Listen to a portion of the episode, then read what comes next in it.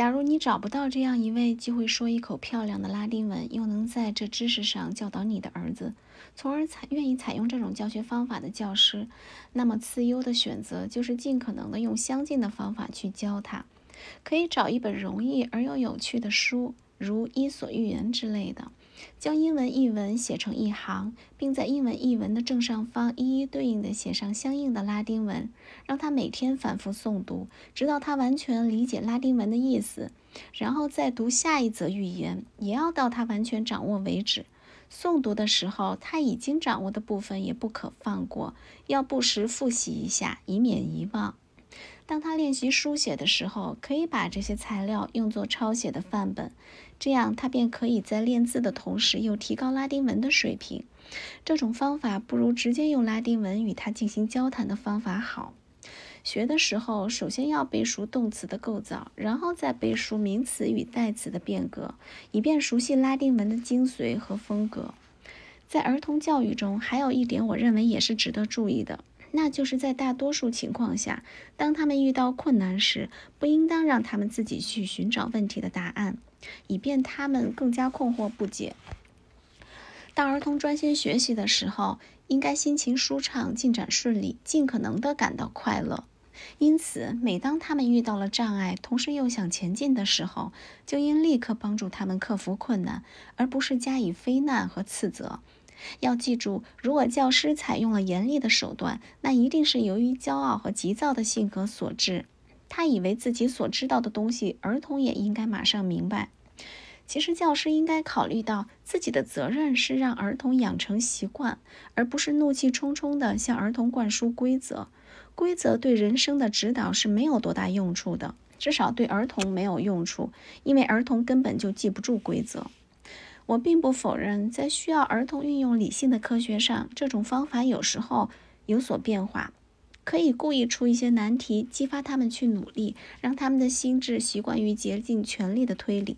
不过，我觉得在儿童年纪还很小的时候，或在他们刚刚接触一种知识的时候，是不能这样做的。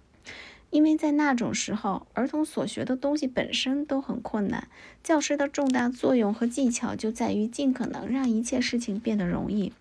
而尤其在语言的学习上，最没有理由为难儿童。语言是靠死记硬背、形成习惯和保持记忆学会的，所以只有在完全忘掉一切文法规则之后，才能说得最流畅。我承认，一种语言的文法有时候是需要非常仔细的加以研究的，但是这种研究只能由那些专门考察批评语言的成人去做，很少是专业学者之外的其他的人的工作。此外，做教师的人之所以不应当为难学生，相反的，应当为他们扫清障碍。一发现他们停止不前的时候，就立刻帮助他们前进。还有一个理由。儿童的心智是狭窄与脆弱的，通常一次只能容纳一种思想。一个儿童的头脑里一旦有了什么想法，马上就会被这种想法填满，尤其是在带有情绪的时候。因此，当儿童进行学习的时候，教师的技巧和艺术便在于清除他们头脑中的一切杂念。最好能让他们的头脑腾出空间，以便专心致志地接受所要学的东西。否则，所学的东西便不会在他们的头脑中留下印象。儿童的心智天生就是散漫不定的，只要是新奇的东西，都会吸引他们。无论看到什么新奇的东西，他们都急于要去尝试，过后就很快腻了。由于他们对同样的东西很快就会感到厌倦，所以他们的快乐几乎全都是建立在变化和变换上面的。要让儿童瞬息多变的思想固定不变，那不合儿童的天性。不过，这种情形是由于他们的大脑的特性，还是由于他们的血气太旺和不稳定，不能完全服从心智的支配？显而易见的是，要儿童长时间的把思想用在某一件事情上，对他们来说是一种痛苦。持续不断地保持专注，乃是儿童难以承受的最苦的差事之一。因此，凡是要想儿童专心用功的人，就应该竭力使自己的要求变得令人愉快和可以接受，至少也要小心从事，不让儿童对之感到不快和恐惧。如果他们拿起书本时毫无喜爱和有趣的感觉，他们的思想自然就会永远离开自己厌恶的事情，转而去寻求更加令自己快乐的东西，不可避免地围绕这些事物游荡了。我知道导师们通常采用的方法是，一旦发现学生有一点走神，就加以斥责与惩罚，借此让学生集中注意力，把心思用在当时所学的东西上面。但这种办法却必定会产生适得其反的效果。导师的严厉训斥与鞭笞会使儿童感到恐惧，随即迅速充满他的整个内心，使他再也没有空间来容纳其他的印象。我相信，凡读了这段话的人都一定会回忆起以前受到父母或者教师的粗暴专横的训斥时，自己的思想是怎样的失措，自己的脑子是怎样的混乱，以致都不知道自己当时究竟听到了什么，自己又说了什么。他立刻就不知道自己在干什么了，他的心里充满了惊慌和混乱，在那种状态下，再也不能注意别的东西了。的确，父母和导师应该让受教育的儿童敬畏自己，借以树立自己的权威，并以此去管束他们。但是，他们一旦获得了对儿童的支配权以后，就应当非常谨慎地使用这种权利，而不应使自己成为惊吓鸟雀的稻草人，让学生一看到他们便会站立。这种严苛的办法也许能够使管教工作变得容易，可是对学生却没有什么益处。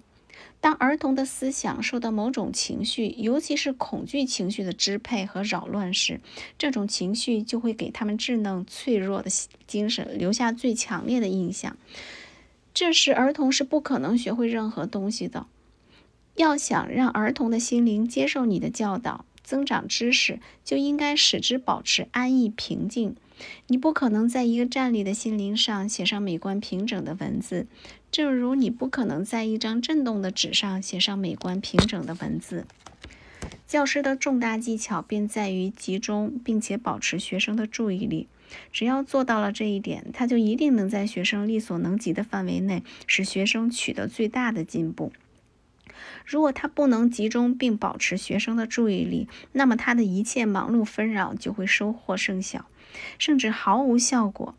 为了达到这个目的，教师应该让儿童理解所教的东西的用处，要让儿童明白，借助于所学的知识，他便能够去做自己以前不会做的一些事情，从而获得某种力量和实在的优势，使他胜过那些不懂得这些知识的人。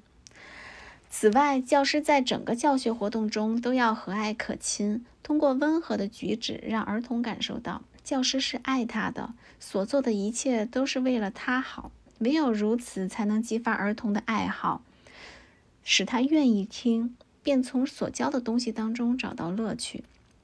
除了玩梗之外，任何事情都不应该用专横或粗暴的办法去对待。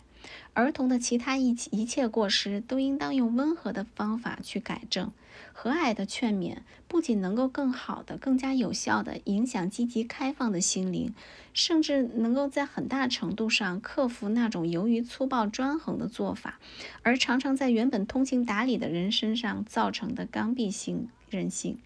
当然，玩梗和故意的玩忽是必须加以控制的，即使用棍棒也在所不惜。但是，我觉得学生在刚愎任性，常常是导师刚愎任性的结果。而且，如果儿童没有受到不必要的滥用的粗暴对待，以致养成了恶劣的性情，憎恶他们的教师乃至由教师而来的一切，那么大多数儿童是很少应当受到体罚的。不在意、不精心、不稳定、易走神，那都是儿童本身固有的缺陷。因此，只要没有发现他们是故意所为，便应温和的予以提醒。假以时日，逐渐的克服。如果这样的缺点每一次都要引发恼怒与斥责，那么训斥和惩罚的机会就必然频繁不断，以致导师会在学生的心目中变成一个永远可怕的、令人不安的对象。仅仅这一点就足以妨碍学生从导师的授课中获益，足以使他的一切教学方法都归于失败。儿童对导师具有敬畏心理，应当经常通过导师对儿童表现出来的慈爱与善意来得到缓和。